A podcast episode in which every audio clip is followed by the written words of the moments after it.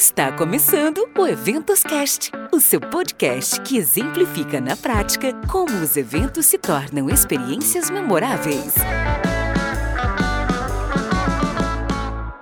Olá, eventólogos! Sejam muito bem-vindos ao Eventos Cast, um espaço para conectar, transformar e gerar valor através dos eventos. Eu sou o. Opa, opa, opa! Essa fala é minha! Olá, eventólogos! Sejam muito bem-vindos ao Eventos Cast, um espaço para conectar, transformar e gerar valor através dos eventos.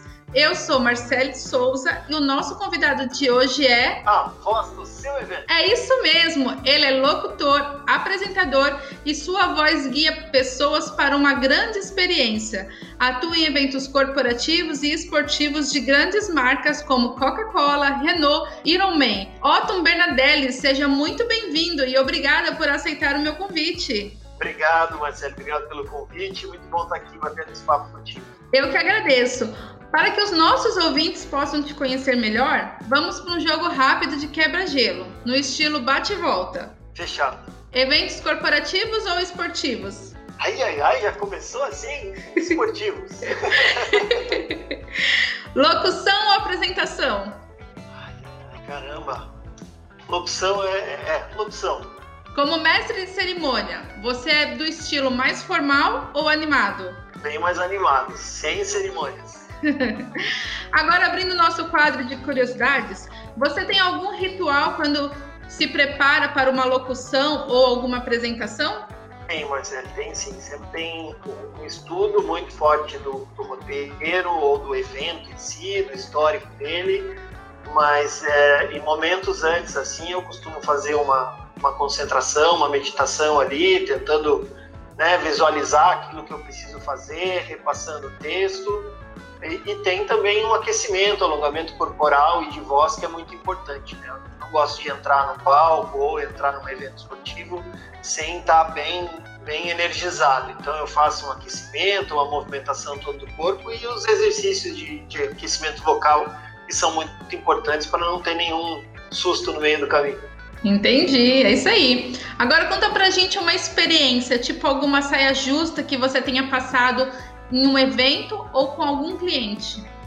Bem, saia justa, começando de um evento corporativo um pouco mais formal, que não é não é o, o, meu preferido, mas a gente também atua, né, quando precisa de terno e gravata e formalizado. Eu fiz um evento que envolvia o lançamento de um livro da Câmara de Comércio França Brasil.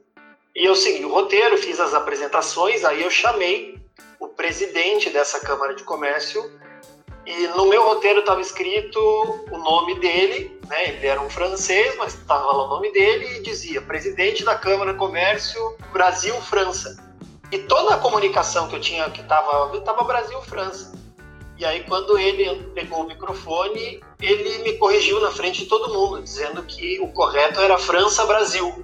E aí, só que ele foi bem incisivo na correção, assim e falou que eu tinha que tomar cuidado, que eu não podia sair falando as coisas assim e que tinha que prestar atenção no roteiro e tal. Só que estava escrito no roteiro Brasil-França.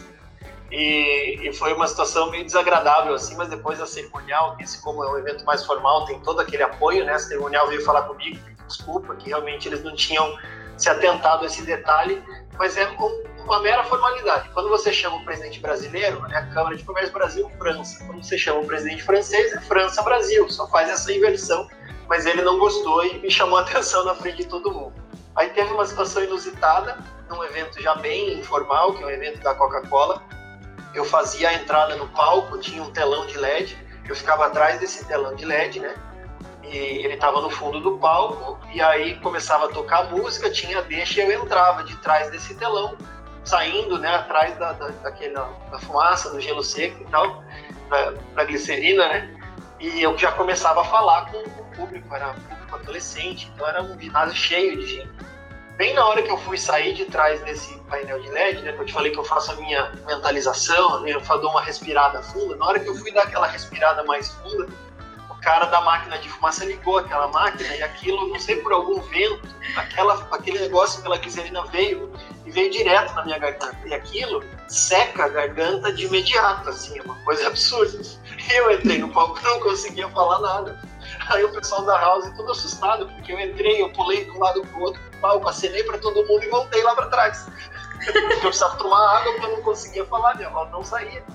E, aí ele já tava no ponto, né? Falando assim, pô, tá tudo bem? Olha o que tá acontecendo. Aí eu tomei água, falei, cara, eu precisava de água porque minha voz sumiu por causa da, da fumaça aqui, mas tá tudo bem. Daí entrei no palco e todo mundo vai ver.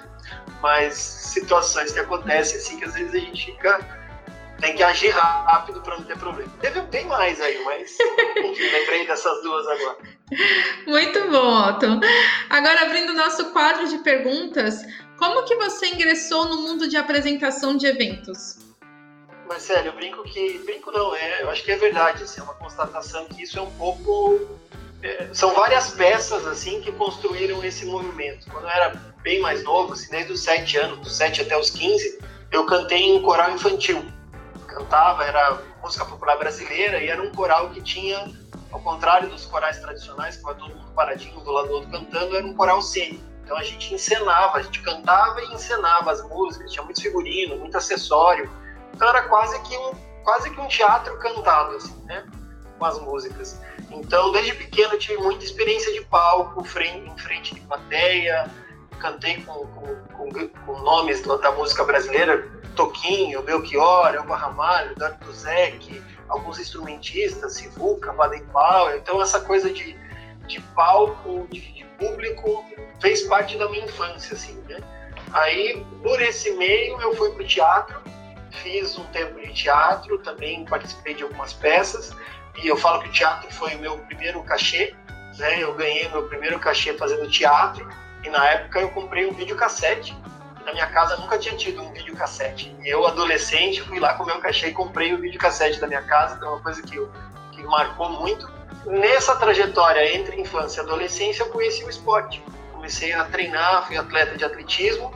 Treinava forte, fazia competição, viajava. Tenho lá minhas, minhas conquistas no esporte. E acabei indo para a faculdade de educação física onde eu jurava que eu ia trabalhar com treinamento esportivo e acabei trabalhando com recreação, que foi onde eu encontrei o que eu já tinha de experiência da música, do teatro, com a experiência de ser professor de educação física e, e trabalhar com a metodologia da recreação. Acabei virando recreador, animador, e aí fui para o palco né, para, enfim, animar plateias, públicos em alguns eventos. Comecei no corporativo, isso em 2006, e comecei a virar apresentador. Eles gostavam do que eu estava fazendo, às vezes eu fazia só um esquenta antes do evento começar, dali a pouco eu já estava no palco apresentando a primeira pessoa que ia entrar no palco e depois eu virei apresentador dos eventos. 2006 até 2009 ali foi muito forte o corporativo, mas na crise econômica de 2008, como as coisas deram uma esfriada no, mercado de eventos, no mercado corporativo, eu atendia muito público interno das indústrias, das empresas, assim, e aí eles foram diminuindo e abriu um espaço muito forte para o esportivo. Então, de 2009 para frente, eu comecei a, a, dar mais corda para o locutor esportivo e de 2011 para frente não parei mais. Assim, foi quando a carreira de locutor esportivo mesmo cresceu, acabou tomando né, mais força Hoje eu acho que eu sou mais conhecido pelo esportivo do que pelo corporativo, mas eu tenho uma, uma vivência legal nos dois. E foi assim que eu me encontrei locutor, né, com todas essas experiências, assim, foi bem legal. Poxa, que legal mesmo. E nessa era que a indústria de eventos passou, você percebeu um gap a ser explorado no ambiente virtual? Com certeza, com certeza, e percebi o gap na, na indústria e, e em mim também, né? Porque é, eu me acostumei com o presencial, me especializei nessa interação olho no olho, essa interação mais próxima e acabei não não entrando no, talvez no momento mais cedo nesse virtual, né? E aí quando a gente entende que existe essa oportunidade, vê que já tem pessoas é, mais bem posicionadas nisso mas eu corri para achar meu espaço também, buscando as, as, agências e as pessoas que já me conheciam, que confiam no meu trabalho, que sabem da minha forma de condução, que elas sabem que essa forma de condução também combina com, com o evento que eles têm.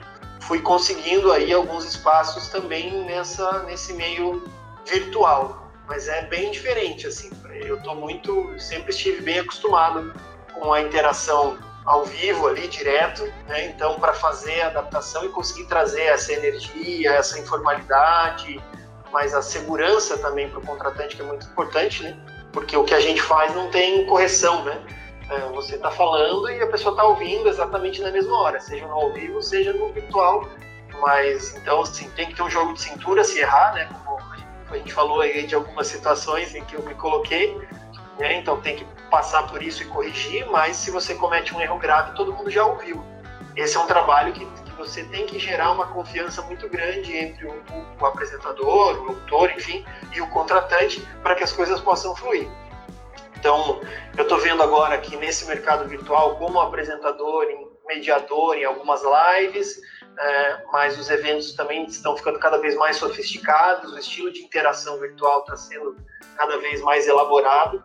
Então, as possibilidades ainda vão crescer e eu vejo que essa interação mista, né, o evento híbrido, enfim, vai permitir para os apresentadores, enfim, é, se manter nas duas formas, no ao vivo e no virtual. É isso aí. E para quem quer entrar nesse universo de mestre cerimônia, quais dicas você dá? Olha, esse é um, um, um trabalho, assim, um serviço que, como, acho que como todo mundo tem essa visão assim de envolver a paixão, né, o, o sentimento naquilo que faz, mas um apresentador, uma cerimônia é, tem isso como uma exigência mais forte, porque você com o tom da voz, com a forma como você fala, o ritmo, a velocidade, a entonação, a intensidade, você transmite muita coisa além do que está escrito, além do que você precisa falar especificamente. Então, é, é muito importante que a pessoa que quer desenvolver essa atividade tenha é, desenvolvido esse aspecto de interpretação, de transmissão de sentimentos através da, da voz, porque dentro de um evento, seja ele formal, seja informal, você vai ter momentos em que as pessoas precisam te ouvir, porque é uma informação muito importante que não pode passar batido. Então, se você está é, fora de contexto, talvez aquilo só entre por um ouvido, saia por outro e não comunique nada com ninguém. Então você precisa conseguir é, modular a voz e, e, variar as intensidades para que as pessoas entendam o que você está falando. Muito importante trabalhar a voz, buscar uma fonoaudióloga, buscar exercícios né, para cuidar da voz, para evitar um desgaste, para evitar aí, alguma lesão em cordas vocais porque é o instrumento de trabalho principal, então você não pode se dar ao, ao, ao risco de, de ter um problema vocal e não conseguir cumprir a sua função. Obviamente, as eventualidades acontecem, acaba ficando doente, pode pegar uma gripe, alguma coisa, mas você tem que se cuidar para evitar, né? Não dá para ficar muito exposto para essas coisas. Para quem quer levar isso para além dos eventos, fazer uma locução de vídeo, uma locução comercial, publicitária, existem cursos bem específicos para isso. O curso de teatro também é bem recomendado para que aprenda a colocar na voz o que a pessoa não está vendo. Né? Aqui nesse caso nós estamos sendo ouvidos. Então, como fazer com quem está ouvindo se emocione ou preste atenção ou fique né, é, preocupada com o que está sendo falado só com a mudança da entonação da voz, o teatro ajuda muito, mas tem cursos profissionalizantes para isso, o Senac, é, pela internet mesmo, tem uma, uma locutora que é genial, é brasileira, mas faz muitos trabalhos também para os Estados Unidos, para a Europa, Espanha, enfim, ela domina português, inglês espanhol, que é a Malu Pontes, e ela tem a Academia do Locutor, ela está lançando um curso super completo, então tem como, como se aprimorar, e para mestre de cerimônia mesmo, para quem gosta do, do, exercício mais formal, é legal fazer um curso de cerimonialista para você ter o conhecimento também das, das regras, porque às vezes você você está ali no palco, você consegue perceber que algo está errado e, e, ajudar a equipe de trabalho antes que isso fique exposto. Se você não tem conhecimento das regras né, de um cerimonial mais formal, você pode acabar se colocando numa situação difícil, como a, aqui eu já contei, por exemplo, né? Foi uma falha de cerimonial e, e roteiro. Enfim, sempre é importante ter um material em vídeo para poder mostrar, porque o que a gente faz é produzido e consumido no mesmo momento. Então você tem que ter alguma forma de mostrar o que você faz para que as pessoas possam pelo menos saber assim, ah, tá, nesse evento ele fez assim, a voz me agrada, o estilo me agrada ou não. Essa tá falando numa frequência muito rápida, não é isso que eu preciso, ou não, preciso de um vozeirão mais impostado. É através dos vídeos, do portfólio que a gente consegue os trabalhos assim.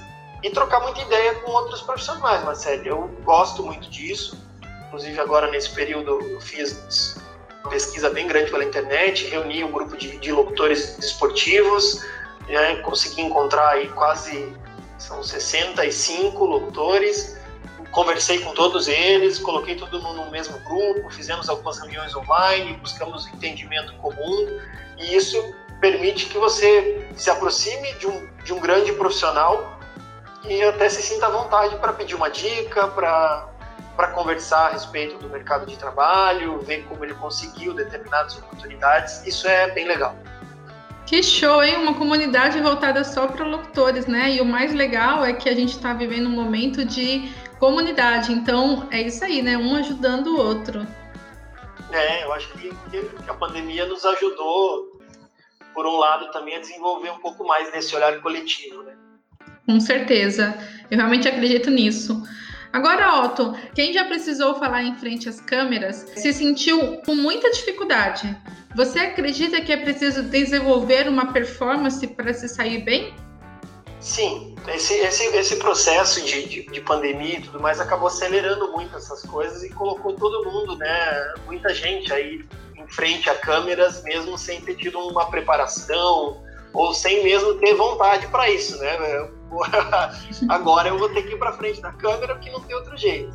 Então, uh, isso faz com que as coisas ou aconteçam de forma muito, muito caseira e aí não fica legal para quem está assistindo, não passa uma credibilidade, né? pode ter um, uma dificuldade de aceitação e pode às vezes provocar mesmo uma dificuldade muito grande por travar, né? Tem gente que não consegue. Então, você fazer exercícios de, de gravar sozinho, mesmo sem precisar transmitir nada para ninguém, né? Só para você ter isso e poder se olhar e poder ir quebrando essa resistência que a gente tem, que é natural, né? Quando a gente se assiste as primeiras vezes assim, nossa, é terrível, porque daí você começa a olhar o jeito que você fala, você percebe que, que a tua boca mexe um pouco mais para um lado do que para o outro, que uma sobrancelha sobe, a outra desce, que você tem um tique de mexer o pescoço de um ombro de algum jeito, e aí você acha que está horrível, aí você não quer fazer isso nunca mais, mas você tem que fazer.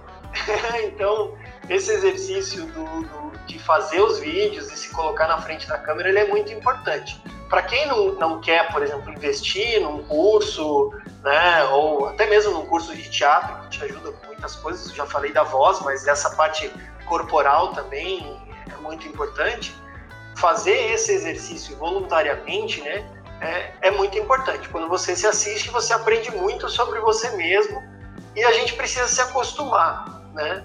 É, eu acho que muitos que estão nos ouvindo agora já devem ter passado pela situação de gravar a voz e quando escuta, parece que não, não sou eu que estou falando, essa é a minha voz. Será que é assim que todo mundo me escuta? Né? Porque nós não estamos acostumados a ouvir dessa maneira. Então, a partir do momento que a gente ouve isso mais, a gente aceita e passa a, a gostar, passa a melhorar, enfim. É a mesma coisa com o vídeo primeiros vídeos a gente não se reconhece, a gente fica com vergonha, a gente fica bravo de ter de ver aquilo, mas depois essas coisas vão melhorando, a gente vai se entendendo, vai aceitando a nossa figura, é uma questão de autoimagem também, e isso facilita. É, outro dia eu escutei uma dica que eu achei muito legal para o Instagram, essa coisa das lives e tudo mais.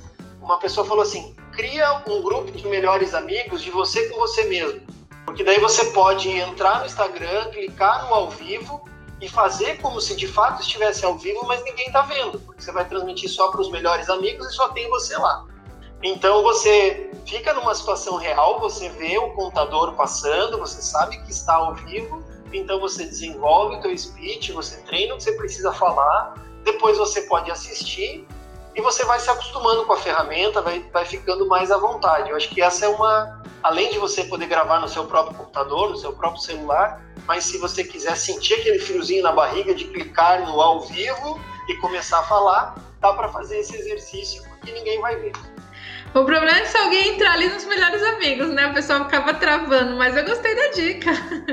É, quem já tem um grupo de melhores amigos aí não dá para usar, mas quem ainda não tem já pode fazer e ir numa boa. É verdade. cria um perfil fake aí, sem, sem seguidor, só para perfil teste lá, só para poder exercitar.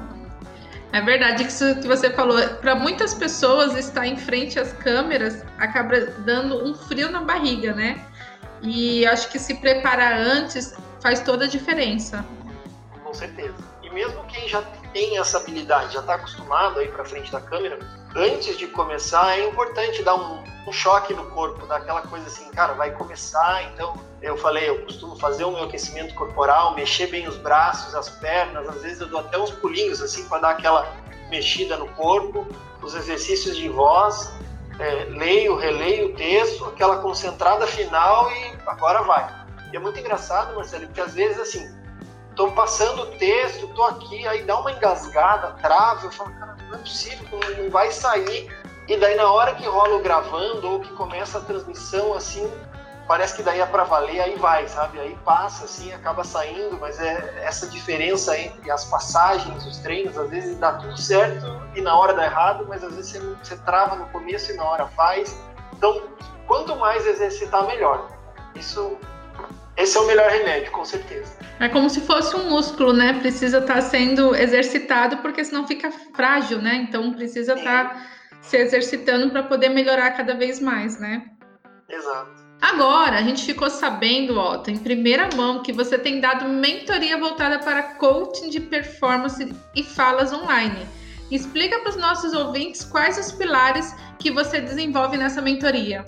É, esse, esse é um trabalho que ele é construído muito de perto, né, com cada pessoa, buscando entender de fato qual é o conteúdo, qual é a mensagem que a pessoa quer passar e, e o que, que ela pretende conquistar para ela mesma com esse processo e aí sim acabar reverberando isso para as outras pessoas. Então, dentro dessa mentoria tem muito do conhecimento da pessoa, né, de entender o que ela já tem de, de conteúdo, o que, que ela gosta de falar, para daí colocar uma técnica em cima disso. Então, se é uma mensagem para inspirar, para tocar as pessoas, é, é, preciso fazer um processo de, de, de, encaixar isso num roteiro, trabalhar o storytelling, né? Você fazer a, a curva de emoção daquela história para que toda a, a, a verdade que está sendo contada possa de fato inspirar, porque a gente pode contar algo extraordinário que a gente fez, ou alguma experiência que a gente teve, e isso não, não chegar no ouvido das outras pessoas de uma maneira que possa falar assim, uau, né? Que, que sensacional isso, e, se sentir tocado, inspirado. Mas quando você organiza a linha do tempo, como contar essa história e treina isso com a pessoa, é, os, os resultados são, são diferentes. Outra coisa é quando a pessoa quer desenvolver uma fala, um, uma comunicação já voltada para a área educativa, treinamento, capacitação, ou mesmo para vender alguma coisa né, no final. Aí existe todo um, um, trabalho de roteirização desse processo, de como apresentar o conteúdo e como colocar isso numa linguagem de venda para atingir as pessoas que vão ouvir.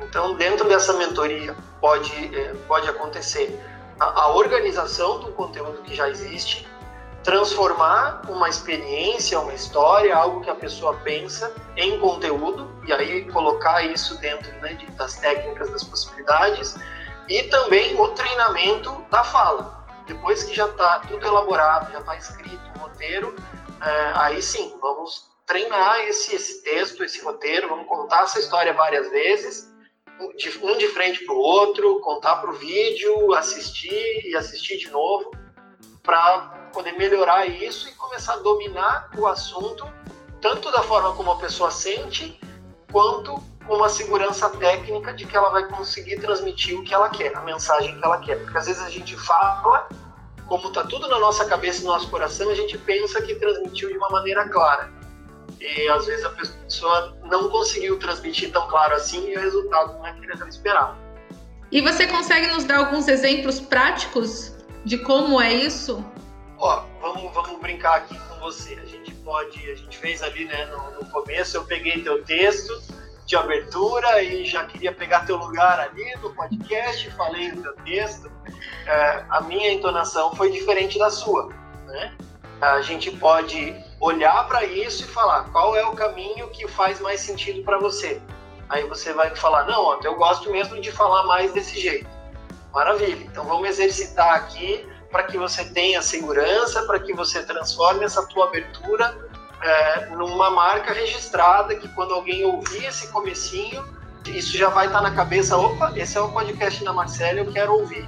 Né? Então você vai trabalhar a entonação, a energia com que você vai falar, essa tua abertura, para que ela seja sua marca registrada. E isso vai de um exercício que a gente vai trabalhando, ouvindo, até chegar no momento, opa, gostei, esse aqui tá legal, e aí se desenvolve.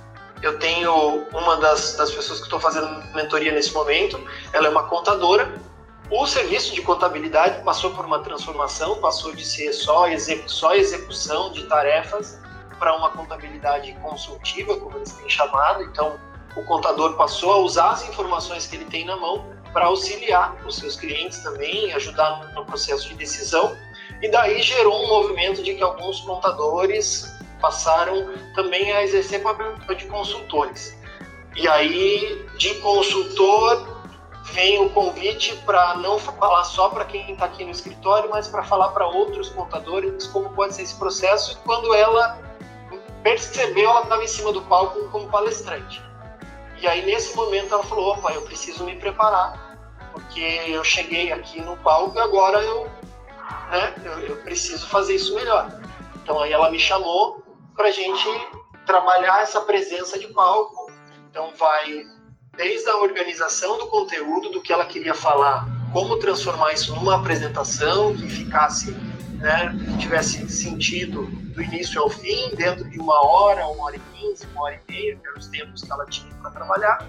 E aí, como a postura de palco, tom de voz, estrutura da história, tudo isso foi treinado, trabalhado junto com ela, para que ela pudesse fazer as palestras. E aí veio a pandemia, né? ela não pôde mais ir para os palcos na frente das pessoas, e a gente passou a fazer um trabalho de linguagem de, de internet, como ela transmitir aquela sensação que ela provocava nas pessoas quando ela estava no palco, sem ter as pessoas na frente. E aí começar a fazer isso online, e aí é um exercício bem diferente. Então a gente se encontra né, online, trabalha, conversa, ajusta, aí ela faz as lives, eu acompanho, assisto as lives que ela realiza e passo o feedback para que ela possa refazer. E com as lives a gente também faz o exercício de salvar o vídeo né, no final da live e pegar para poder assistir, poder pontuar onde que, que tem as travas, aonde que tá, a gente acaba sendo prolixo, acaba repetindo algumas coisas ou acaba perdendo a, o sentido, né, a sequência da apresentação por não ser né, exatamente como estava no palco. Então aí para a gente corrigir. Então o processo de mentoria ele é bem próximo da, da, das pessoas dessa maneira, assim, de, de assistir, dar feedback, corrigir, repetir e assim vai. Poxa, que legal. Deve ser um trabalho assim compensador, né? Porque você acaba ajudando outros profissionais a se desenvolverem onde muitos têm uma certa limitação. Eu vejo muitos profissionais que agora, como você disse, realmente as pessoas estão sendo obrigadas a colocar a cara na câmera, mostrar a sua marca. Você acaba auxiliando nesse processo com que a pessoa consiga se desenvolver muito melhor. É isso aí, é verdade. É, um, é, uma, é algo que pode ser um diferencial nesse momento e pode fazer o resultado ser bem superior, né? bem diferente. Até porque quando você se sente bem com o que você está fazendo, aí você consegue produzir ainda mais, porque a gente se freia muito, a gente se contesta muito. Né? Então, quando você faz esse tipo de exercício, você se aceita e passa a fluir né, e conquistar os resultados com mais facilidade. Com certeza. Poxa, a gente está indo agora para os momentos finais do nosso bate-papo. Mas antes, você também desenvolve a estratégia de marca pessoal para quem está buscando marcar presença nesse mundo digital. Quais conselhos você dá para quem para essa pessoa seguir? Marcelo, como, como posicionamento de marca pessoal dentro de rede social, assim, é muito importante a gente primeiro entender que a gente se conecta pelas redes sociais, a grande conexão é de pessoa para pessoa. Então, não dá para fazer uma, uma transformação perfil para 100% profissional, porque isso te afasta de muitas pessoas que já te seguiam quando você ainda não tinha nenhuma estratégia. Às vezes as pessoas gostam de você, gostam do que você posta naturalmente. Então, quando você começa a pensar em marca pessoal e usar a rede social como estratégia, você tem que encontrar um equilíbrio. Então, você vai aos poucos reduzindo aquilo que você posta de forma pessoal, só da tua vida pessoal, experiências diferentes, passa a incluir as informações do que você trabalha, do teu próprio conteúdo. E eu entendo, até por outras experiências e por um benchmark que a gente consegue fazer, é, que a proporção é 80-20, 80%, profissional, 20% pessoal, porque as pessoas elas estão seguindo uma pessoa, né? Então elas querem saber da tua filhinha que nasceu faz pouco tempo, é legal ver um post mais fofinho, ver um sorriso de bebê, ou ver um momento teu com a tua família, um momento de diversão, um momento mais descontraído. Isso mostra para as pessoas que, que estão te seguindo que você é de verdade, né? que você está tá, tá, tá vivendo a sua vida real e também trabalhando. Então, chegar no 80-20, eu acho que é um, um, um cenário ideal para que você tenha conexão com as pessoas e elas também passem a admirar o teu trabalho. É, segundo, tanto no, na, na, questão de empresa, marca de empresa, mas também na marca pessoal, a consistência né, e a frequência elas são muito importantes. Então você precisa, você quer conquistar autoridade, mostrar para as pessoas que você comunica determinado conteúdo com qualidade, com segurança, com conhecimento, você precisa fazer isso com frequência. Então, os posts precisam, né, se você conseguir chegar numa frequência de um post por dia, pelo menos durante a semana, isso já vai te dar um posicionamento muito legal, porque a pessoa vai fazer sentido de olhar o que você posta. Né? Ah, um pouco antes da gente começar a gravação, a gente estava falando sobre o mercado de podcasts. Né?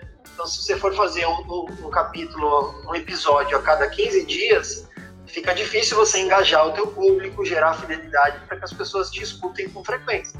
Se você também não, não posta as coisas com frequência no Instagram, no, no Facebook, enfim, na tua rede social, você também não chama atenção das pessoas. Então, se você consegue colocar teu conteúdo de maneira é, consistente, de qualidade e com essa frequência você vai se destacar e até tem toda a questão do algoritmo da rede social que vai te dar mais visibilidade. E uma terceira dica, assim, bem rápida, até para não me estender e, e, e, gastar toda a fita, né, que a gente está gravando aqui, Marcelo.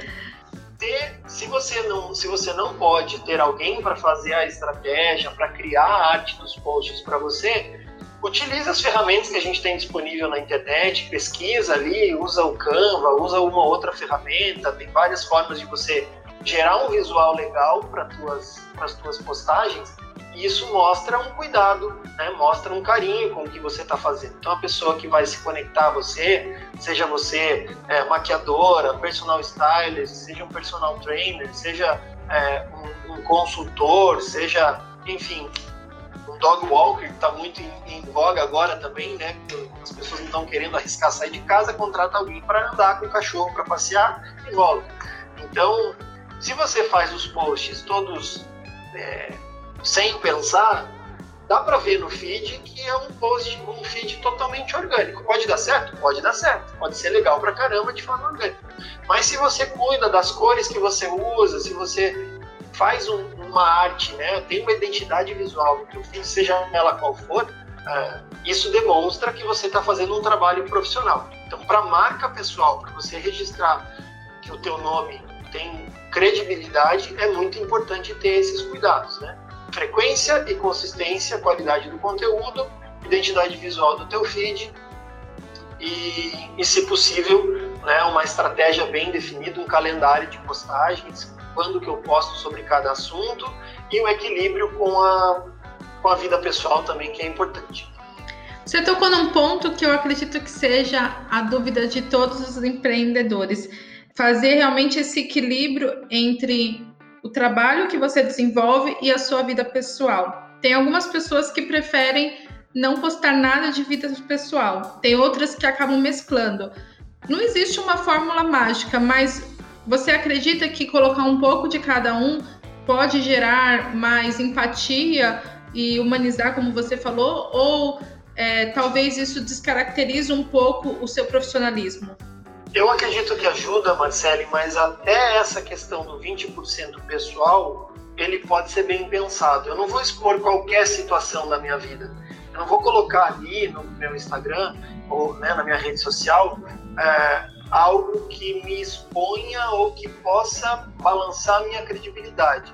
Né? Eu costumo falar para as pessoas com quem eu trabalho para quem eu faço mentoria, assim, óbvio que todo mundo vai ter o seu momento balada, vai ter o seu momento cachaça, vai ter aquela festa em família que você sai, né? Foi além do que podia e dançou todas e foi até o chão, não sei o quê. Esse é o tipo de exposição pessoal que você não precisa colocar se você é um consultor, se você trabalha com imagem, se você é um profissional já reconhecido, talvez isso não, não seja adequado. É pessoal, é vida real, todo mundo tem o seu momento de diversão, mas não é isso que precisa aparecer lá para te conectar com a pessoa. Contrário de um momento, como eu fiz aqui a, a, a, né, o exemplo. Você com a sua filha no colo, num, num momento divertido, né, um momento mais fofo, uma coisa que as pessoas vão olhar e vão abrir um sorriso também, né? Então, ah, tá lá todo dia a Marcele posta dos eventos que ela faz, do, do podcast que ela grava, do, do, do, do, processo de planejamento que ela está trabalhando. Pô, todo dia só isso, já entendi que você faz eventos, né? Mas e aí? Aí vem, pô, um determinado dia da semana lá é uma foto com a tua família, é uma foto no parque, é um TBT de uma viagem legal que você fez, que faz, faz com que as pessoas falem assim, pô, que legal, né? Que, que pessoa legal, Marcelo, olha que, que vibe boa que tem esse vídeo, é gostoso de olhar. Então, é, o pessoal ele é importante porque está muito em voga essa frase, né? As pessoas se conectam com pessoas, é isso que vai fazer eles quererem te seguir ou fazer sentido o que eles estão vendo ali. Né? Com empresas, talvez não seja assim, mas eu, eu ainda digo que tem que tomar cuidado. Não é qualquer coisa, não. É isso aí, ouvintes. Poxa, então foi muito bom mesmo o nosso bate-papo. E agora eu gostaria que você desse suas considerações finais para os nossos ouvintes. Gente, é, a gente falou um pouquinho aqui de, de, de, locução, de apresentação, falou de voz, falou de rede social, falou de estratégia de marca. É, pode, pode parecer um caminho muito tortuoso, mas é o caminho da vida real. Né? Eu, hoje eu sou um profissional que escolhi não ter mais uma vida CLT e quis ser um profissional autônomo, um empresário, o eu empresário, né? a empresa sou eu mesmo, justamente para ter liberdade de transitar entre assuntos, entre experiências e, e gosto dessa vida assim, gosto de passar essa mensagem porque eu sei que tem gente que ouve e tem vontade de fazer isso, mas às vezes ainda não teve coragem exige bastante dedicação, exige preparação, exige às vezes algum sacrifício, mas a, a liberdade e os momentos, os maiores momentos, valem muito a pena. Então, é, o momento da pandemia me permitiu ainda acelerar um pouco o processo de aprender outras coisas, conhecer outras coisas, mas no fundo a essência é estar interagindo com as pessoas, é, é trabalhar as emoções, trabalhar os conhecimentos. Gosto muito de fazer isso. E se quem está nos ouvindo aqui trabalha com eventos, seja como produtor, ou seja como algum outro, alguma outra parte da cadeia de eventos, é, é sempre legal assim poder fazer essa essa análise né, de tudo que está sendo feito, do que está acontecendo em volta, o que, que você pode fazer de diferente e como você pode aprimorar o seu trabalho. Então vamos aproveitar esse momento todo de pandemia, esse momento de tantas restrições do nosso mercado de necessidade absurda de se reinventar, de reaprender, de criar coisas novas para olhar para tudo isso. Né? Então, como produtor de eventos, eu posso ter um feed de Instagram legal, isso fazer me destacar na frente dos outros. É, como, como fornecedor para os eventos, a presença digital agora vai ser mais importante do que nunca. Um bom relacionamento com os contratantes também. Tudo isso passa por uma boa comunicação e quem precisa de ajuda para isso, tô aqui. Olha, uma das coisas que eu acho muito legal nesse podcast é justamente que os, os convidados vêm, dividem a sua história de vida e assim, os nossos ouvintes aprendem muito e eu também, inclusive, aprendo muito com cada um dos profissionais que dividem a sua história, né? E agora eu queria saber de você, Otton, quem você recomenda para estar aqui, dividindo sua história de vida e inspirar cada vez mais os nossos ouvintes? Nossa, aquele momento, gelo na barriga, que você passa por 200 nomes assim na frente da, da cabeça você tem que pensar rápido, mas como eu sei que você pode editar essa parte também, vou dar uma enrolada aqui. É, mas ó, tem um nome que, que eu acho sensacional e que tem se destacado muito nesse momento, que é o Otávio Nassur. Otávio Nassur é um cara que, que é professor de dança, é coreógrafo, mas ele é um, um defensor da bandeira da cultura como, como estilo de vida e como negócio. É, ele é jurado do, da Dança dos Famosos lá no Faustão, ele fez vários programas que tinham as batalhas de, de, de, de street dance nos programas da Xuxa. É, é um cara que já viajou o mundo coreografando e fazendo festivais. Ele é criador do Festival Internacional de Hip Hop, que é o maior festival de dança nesse estilo da América do Sul e um dos três está entre os três maiores do mundo. Né? Eu tenho a honra de apresentar esse festival, de ser a voz desse festival já há 10 anos. E o Otávio é um produtor cultural, é um cara que faz isso assim com um domínio muito grande. E ele era uma das pessoas que não tinha presença digital e que já era muito conhecido, já tinha um nome é, formal, é, fortalecido, mas a partir do momento que ele percebeu o que ia acontecer, ele entrou, então desde o dia, sei lá, início de março, ele está diariamente no Instagram fazendo as lives, entrevistando, fazendo cursos, já desenvolveu três ou quatro cursos online de design de experiência, produção cultural, é, coreografia, criatividade para coreografias, e agora ele vai estar fazendo um desafio, um curso produção de festivais, de eventos de dança. Então, é um cara que tem uma puta experiência, um carisma muito grande. Eu acho que seria bem legal você bater um papo com ele. Tá anotado aqui, a gente vai entrar em contato. Agora conta pra gente como que as pessoas te acham nas redes sociais. Pode usar a hashtag a voz do seu evento para filtrar lá todas as postagens, né? Encontrar o arroba Locutor lá no Instagram e no Facebook é Otton Bernadelli, mas tem a página também, tem o meu perfil, Otton Bernadelli, e tem a página da Voz do Seu Evento. E o meu feed de Instagram, por exemplo, eu escolhi que ele fosse exclusivamente profissional, ele é praticamente um portfólio online. Eu tenho raríssimas coisas pessoais lá, mas eu senti através dessa experiência também como isso é, segura um pouco o, o desenvolvimento, ou ter mais seguidores, ou ampliar essa visão. E quando eu me arrisco a colocar uma coisa ou outra pessoal lá, é, é impressionante o nível de engajamento, assim, o número de curtidas e, e, e, impressões e coisas assim é muito grande. Então, por esse laboratório, por essas experiências, eu eu acabo desenvolvendo ali as estratégias, né? Eu testo um pouquinho ali comigo e daí vou colocando em prática depois. Tá aí, pessoal, para vocês seguirem todas as redes sociais do Otton. Otton, quero mais uma vez te agradecer por você ter aceitado o meu convite. Obrigado você, Marcele. É, espero que tenha sido um papo gostoso aí, leve de ouvir.